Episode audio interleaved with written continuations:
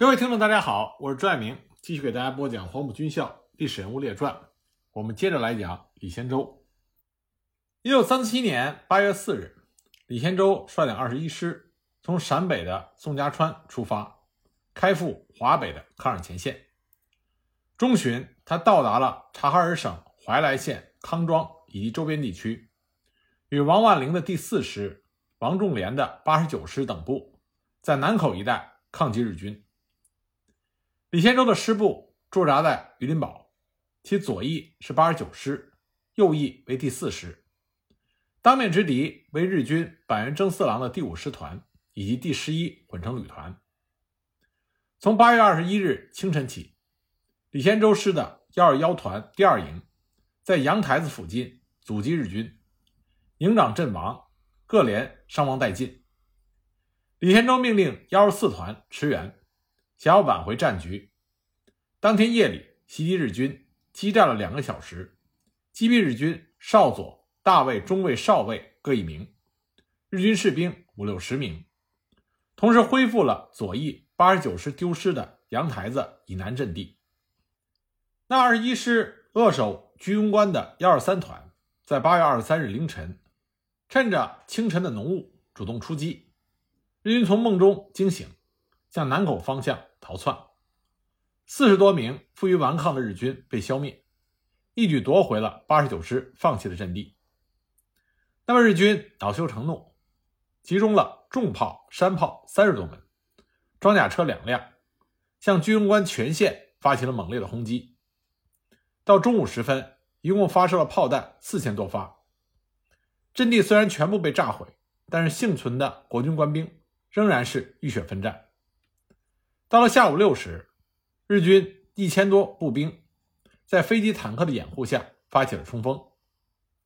幺二三团之第一连、第三连和第九连三个连的官兵全部殉国。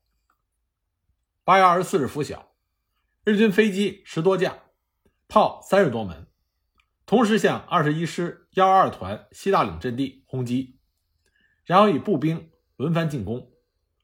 该部血战不退。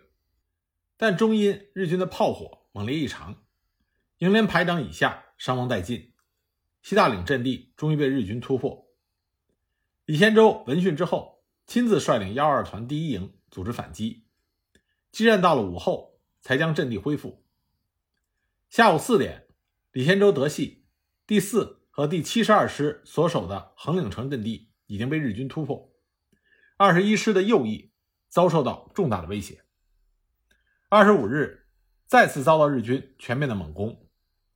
这个时候，师预备队已经所剩无几，师部所在的榆林堡已经被日军迂回包围，与总指挥部无线电的联系已经中断了两天。李先洲陷于困境，只得率领余部西撤。当时，李先洲率领二十一师在居庸关一带，与优势装备的日军激战了七个昼夜。全师伤亡官兵达到了两千零八十五名。十月上旬，李先洲的二十一师辗转到达了新县一带，参加忻口会战，归第九军军长郝梦龄指挥。日军当时集中了第五、第一、第十二师团，一共是五万多人，进攻太原北面的重要门户忻口。国民党第二战区集中了八个军、十六个师、另六个旅，约十万兵力。在卫立煌的统一指挥下进行抗击。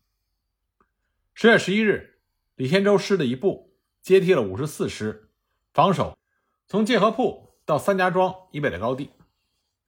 十月十四日，日军突破了五十四师防守的忻口东北的南槐花高地，李先洲奉命夺回阵地。他于十一时率部增援，与日军第四十二联队展开了空前惨烈的争夺战。李先洲。在南怀化村东一带的高地指挥战斗，手下的士兵们前仆后继，轮番冲锋，山头阵地失而复得。十四日凌晨三时，战斗更趋激烈。李先洲亲临第一线指挥，他的卫兵一名牺牲，一名负伤，但他仍然奋不顾身，率部先登。他的行动也激励了士气，终于将日军击溃，夺回了南怀化阵地。但是在战斗中，李先洲左胸突然中弹，子弹擦过心脏的一侧，从后背穿出。南怀化战斗是忻口会战关键的，也是最激烈的战斗之一，击毙了日军中队长以下官兵千余名，缴获了大批军用物资和重要的文件，也保证了整个会战的顺利进行。但是李先洲二十一师各部阵地几乎全部毁于日军的炮火。旅长、团长多人负伤，全师由原有官兵一万零五百多人锐减到了五千多人。李先洲负伤的第二天，军政部长何应钦和蒋介石专门发电报慰勉。李先洲用蒋介石发的五万元钱买了药品，用于本师官兵的伤病治疗。忻口战役之后，他又转到汾阳、西安等地养伤，二十一师调到河南陕州整补。一九三八年初，李先洲伤势痊愈，蒋介石把二十一师和九十五师合编为九十二军，李先洲仍然任军长兼二十一师师长。不过很快呢，他的黄埔一期老同学侯静茹就被派来担任二十一师师长。九十二军成立之后，被调赴鲁南地区，参加了徐州会战。在徐州大突围的时候，九十二军奉命。掩护大军撤退，不过因为他们防御的方向并不是日军的主攻方向，所以损失并不大。徐州会战之后，九十二军退到湘北的九岭一带休整，并且担任该地区的防御任务。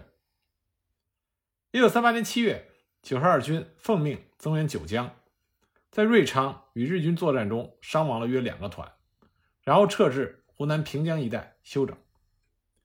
一九三九年九月。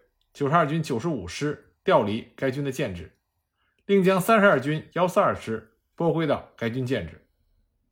同年冬，李先洲率领九十二军奉命开抵鄂北的襄阳、樊城、随县、老河口一带驻防。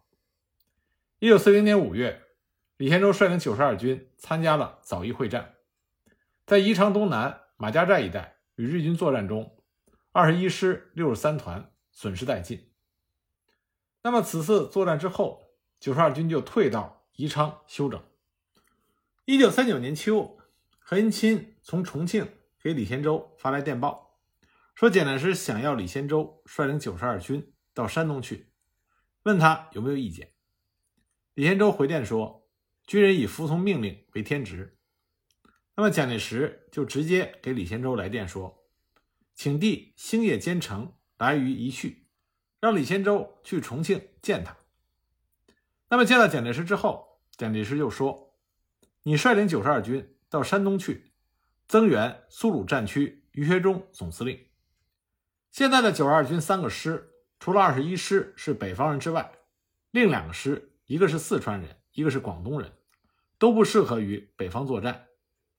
傅立平的幺四二师都是河北人，王凌云的七十五师都是河南人。”决定把这两个师换给你们。那么李先洲就问蒋介石：“到了山东以后怎么办？”蒋介石说：“你听于总司令的指挥就好了。”据报告，于学忠部的许多团营部队经常被共军袭击和围歼，你们无论行军宿营都要特别的注意警戒，严加防范。如有什么情况，来电报告，我会给你命令。李先洲已经明白了九十二军入鲁的任务。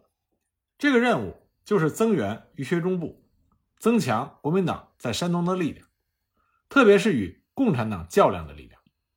因为这个时候，中国共产党在山东的力量发生了新的变化。一九三九年三月，陈光、罗荣桓率领八路军幺五师的主力挺进山东，九月份进入到鲁南山区。第二个是一九三九年六月，徐向前率领一批干部进入到鲁中山区。八月份，组成了以徐向前为司令员的八路军山东纵队，统一指挥山东苏北地区的八路军部队。这就意味着中国共产党在山东的力量进一步加强，而鲁苏战区于学忠部却与山东的八路军保持着比较友好的关系。这种局面显然对于国民党控制山东不利。李先洲率领九十二军入鲁，不仅可以增强山东国民党的力量。也可以扰乱于学忠与八路军的关系，甚至逼迫于学忠反共，一举多得。这些就构成了李先洲率部入鲁的基本背景。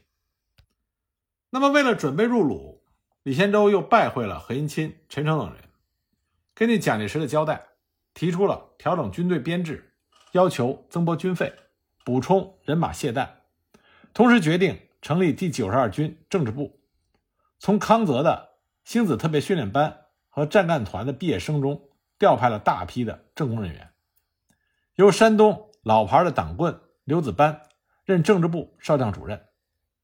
随后，李先洲返回了九十二军的驻地通城，部署北开。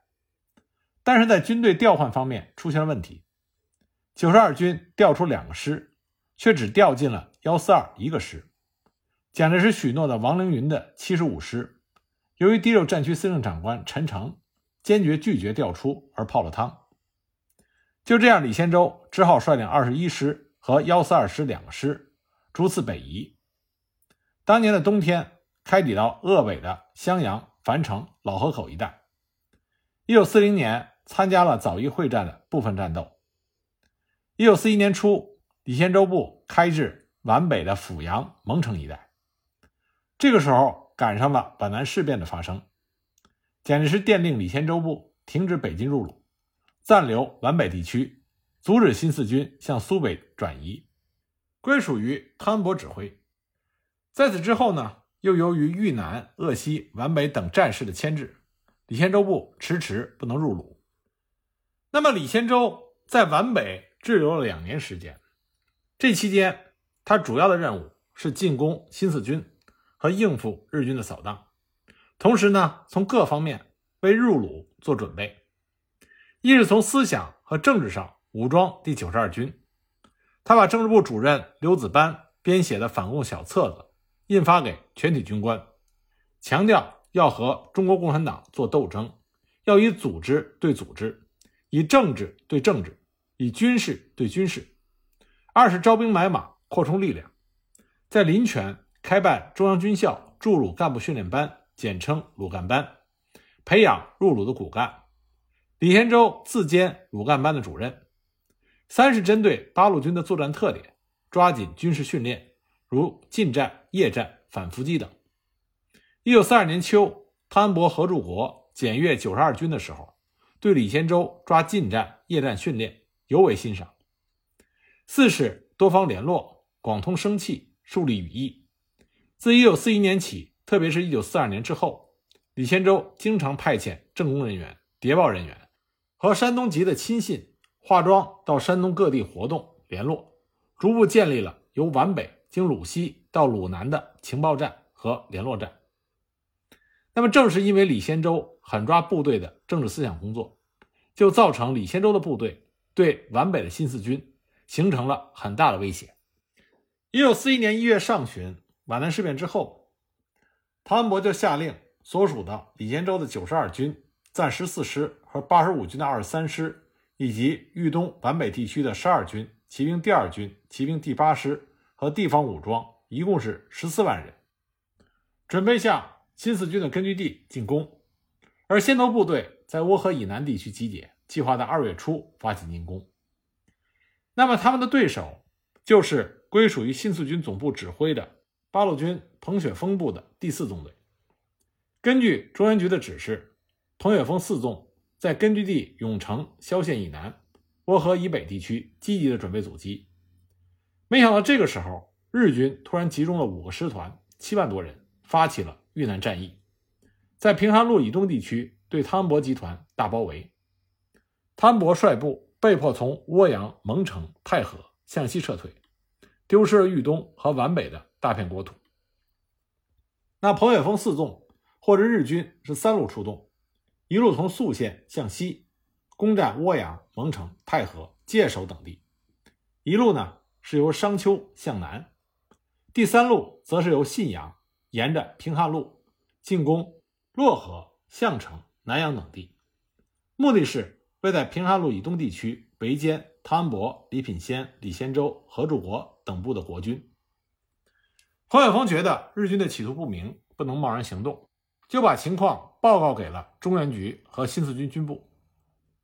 一月二十八日晚，新四军军部刘少奇、陈毅发来急电，说日军已经将汤恩伯和驻国部三万多人包围在了沈丘一带，命令四纵集中适当的兵力控制战略要地，积极向敌后发展。此后，中央毛泽东、朱德、王稼祥也来电，要求准备两个精干的支队，在适当时机派往豫西开展游击战。根据这些指示，彭雪枫、张震等人命令部队做好准备，待命行动。一月三十一日，召开了党政军委员会议，命令部队分路向涡阳、蒙城、阜阳、太和敌后挺进。那么此后呢？中央和军部就日军进攻、国军撤退之后，八路军四纵应该如何开展敌后工作，做了很多的指示。二月二日，中央连发三电，强调力争河南，不惜全力以赴，但应是日军至何处，我们即至何处，但不要去的太猛、太吓人，要争取去抗击日军，不要去打顽军。二月三日，中央局和军部发来了两封电报。一个是命令立即组织一支精干的游击支队，适时挺进豫西；另外一个是命令立即以两个旅向西挺进，开辟根据地，并且准备一个旅及地方干部，在适当的时机渡过新黄河，到达项城、沈丘、新蔡、汝南、西线等地，建立根据地，并且反复强调，应不顾一切的西进，到新黄河以西去建立根据地。为华中和华北部队开辟一条西进的出路。那这个时候，彭雪枫、张震等人一面觉得机会难得，应该按照中央中原局和军部的指示西进，又感觉到国军的兵力强大，却不与只有其一半兵力的日军作战，是否另有企图？因此，他们就安排部队在涡河以南，也就是蒙城、阜阳边等地继续扩展。后来，根据中原局和军部的指示，派第四旅一部攻占了坎通集，并且向西挺进；五旅则渡过了七飞河，配合四旅控制新黄河以南和以东的地区，在涡河北面留六旅坚持后方。七日，八路军第四纵队各部西进打击日伪军，收复了涡阳、蒙城。四旅的主力停止于新黄河以东的张村铺。江口集一带。九日，情况突变，向国军进攻的日军突然停止后撤，匆匆结束了豫南战役。那么，国军汤恩伯部就立即发起了反攻，隐蔽集结在新黄河以西地区的国军九个师，十多万人，分三路东渡新黄河，进攻第四旅。其中，李先洲率领的九十二军是其中的主力。一周之内，四旅各部。与来袭的国军作战二十多次，双方损失严重。二月十九日，八路军四纵奉中央命令改编为新四军第四师，彭雪枫任师长兼政委，张震任参谋长，肖望东任政治部主任，下辖第十旅、十一旅、十二旅和萧县独立旅。刘子久和吴之普负责豫皖苏边区的党委。二月下旬，国军夺取了。新四军收复的涡阳和蒙城，逼近涡河。彭雪枫等决定留十旅主力和十一旅一个团在涡河以南坚持游击战，十一旅和指挥部转至到涡河以北，巩固肃南、蒙北、怀远的根据地。十二旅继续在永城、涡阳以北地区坚守老根据地。三月初，国军向新四军第四师猛烈进攻。十旅因为二十九团遭受了重大损失，被迫撤到金浦路东休整。三月底，国军分三路北渡涡河，连续进攻永城、夏邑、萧县、宿县、商丘。在战斗中，新四军十二旅三十四团的一个营全部损失。危急的时刻，地下党员李先洲九十二军幺四二师四二五团的团长陈瑞霆战场起义，但是不久。他被特务刺杀，成了重伤。面对优势的国军，新四军十一旅三十二团二营又遭受严重的损失。这样，新四军第四师的各部主力在三个月内屡遭重创，根据地大部丢失，弹药缺乏，队伍疲惫，处境困难。经过研究，决定第四师主力于五月上旬跳出了包围圈，转到金浦路东休整。留下坚持的十一旅不久也遭受到重大的损失，也于五月下旬转移到了路东。至此，八路军四纵，也就是后来新四军第四师开辟的金浦路西的根据地基本丧失。那么在这次作战中，彭远峰的新四军四师损失非常大。我们从两次史料中记载的具体战斗，就可以看到战况的惨烈程度。那么一次是一九四一年四月四日，新四军四师十二旅旅部进驻永城裴桥万楼。五日夜，三十四团各营奉命追歼顽军未果，就返回到永城西南的舒安店和万楼一带分散宿营。六日早晨七时许，三十四团部分机关。率领一营一连和二连，在离万楼约一千米的小村庄梁燕楼刚刚宿营，就接到梁王哨和骑兵侦察员的报告，说国军的骑兵和地方武装从舒安店向东方运动，向万楼方向包抄而来。新四军十二旅的代旅长饶子健也接到了报告，他一看敌众我寡，不宜恋战，就向三十四团下达命令：一营坚守万楼，阻击。围击十二旅旅部的国军掩护旅部撤退以后，再相机撤出战斗。当一营人员跑步进入万楼的时候，十二旅旅部机关人员正从东寨门撤离万楼。国军从万楼的西南北三个方向包抄而来。一连的前卫排长向广义率领全排在西寨门外向接近万楼的一股国军射击，直至他的前进，然后迅速的撤入西寨门。而卫生队长刘彦明安置好伤员，返回东站门准备撤离的时候，发现万楼已经被国军团团包围，东寨门被迫关闭。上午八时许，国军在大炮和轻重机枪的掩护下，向一营的阵地发起了进攻。一营的指战员严守阵地，沉着应战，打死打伤很多国军，使得国军第一次进攻受挫。三个小时之后。吕布已经顺利地撤离到了安全地带，国军追击新四军主力未成，回过头来就把一营的一二连团团围住，连续的发动了多次进攻。国军的多次进攻都被新四军打退。经过近一天的激烈搏杀，新四军打死打伤国军数百人，新四军自己也伤亡了二三十人。到了傍晚时分，国军怕天黑之后。更加拿不下万楼，就实施了更猛烈的进攻。当时子弹和炮弹如狂风一般飞到了阵地上，人和人之间说话都听不清楚。国军士兵用尸被裹在身上，在轻重机枪和迫击炮的掩护下，硬往寨里冲，最终从西北角新四军一连的阵地上突破。双方展开了肉搏战，一连的指战员硬是用刺刀、大刀、长矛。把爬上寨墙和突入寨内的国军砍死、刺死、砸死，但由于国军和新四军兵力悬殊，很多新四军指战员最后只能与国军士兵同归于尽，但并不能阻挡住国军攻进西寨门。那么最终呢？新四军的战士和国军在院落内展开了巷战，在肉搏中伤亡殆尽。又经过了半个多小时之后，万楼失守。新四军教导员董立军、一连连长孟广汉等一百二十二名指战员全部壮烈牺牲，营长卢敦玉等十五人被俘，而这被俘的十五人中，最终成功逃脱的只有八人。那么在此战之后不久，一九四一年四月二十一日，新四军十一旅三十二团转移到了蒙城东大小营子，准备吃过早饭之后再继续行军。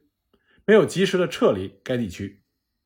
四月二十二日清晨，李先洲派骑兵第八师以及幺四二师一个团对新四军进行报复性的袭击。他们根据骑兵的特点，进行了宽达三公里的正面搜索。新四军三十二团发现之后，就向北撤退。那么七八师就从左右两侧对新四军三十二团实施了大迂回的包围。先是以驮在马上的迫击炮和重机枪向新四军开火，当时炮弹和机枪子弹的呼啸声此起彼伏。接着，国军大队的骑兵就急奔而来。新四军三十二团立即组织还击，战斗进行的十分激烈。新四军的战士们凭借着村庄、坟地、树木作为掩护，顽强的抗击国军。子弹打光了，就用刺刀和枪托进行肉搏。彭雪枫和姚运良团长、黎同新政委一起，边观察战况边指挥战斗。姚运良和黎同新非常担心彭雪枫的安全，一再催促彭雪枫先行撤退。彭雪枫坚决不同意。他说：“我现在不能离开。”那么，师直属骑兵连长程朝先和指导员亚兵一边组织部分人员参加战斗，一边组织部分人员保护彭雪枫的安全。这个时候，一股国军的骑兵奔驰而来，冲杀到距离彭雪枫一百多米远的地方。骑兵的马刀在不远处闪着寒光，同时，另外一股骑兵也从东西两侧。包抄过来，情况十分危险。程朝先看到这种情况，和亚兵简单的交换了一下意见，立即与排长翟兰生和几个战士不由分说的把彭雪枫架到了他的坐骑火车头上，在马屁股上抽了一鞭，火车头迅速的向正北飞驰。警卫员刘淑芳等紧紧的跟在彭雪枫的身旁，程朝先和亚兵。则组织骑兵连的其他人员在后面掩护。果然，刚刚离开村庄两三分钟，国军七八师大队两百多人就紧紧地追赶上来。程朝先立即组织部队向追兵还击，迫使国军的骑兵不能追得过急。那么，到了宿县南部的湖沟集一带，住在该集据点里的日伪军看见有骑兵奔驰而来，立即出动了小股部队进行警戒。国军骑兵看到日伪军的旗帜，就调转马头向南去了。冯雪峰一行这才摆脱了国军骑兵的追击。那么，新四军三十二团且战且退十五公里，最终被优势的国军冲散，伤亡失踪三百六十多人，被俘两百多人，两个营长一伤一俘，损失步枪两百六十五支，短枪五支，轻机枪十二挺，还损失了一大批武器弹药。大小营的战斗是继万楼战斗之后，新四军四师遭受的又一次重大的损失。那么从这两个战例，我们可以看到当时新四军四师的损失惨重。那么这是继皖南事变之后，新四军再次遭受的重大失利。那么下一集呢，我就给大家分析一下新四军这次失利的原因到底是什么。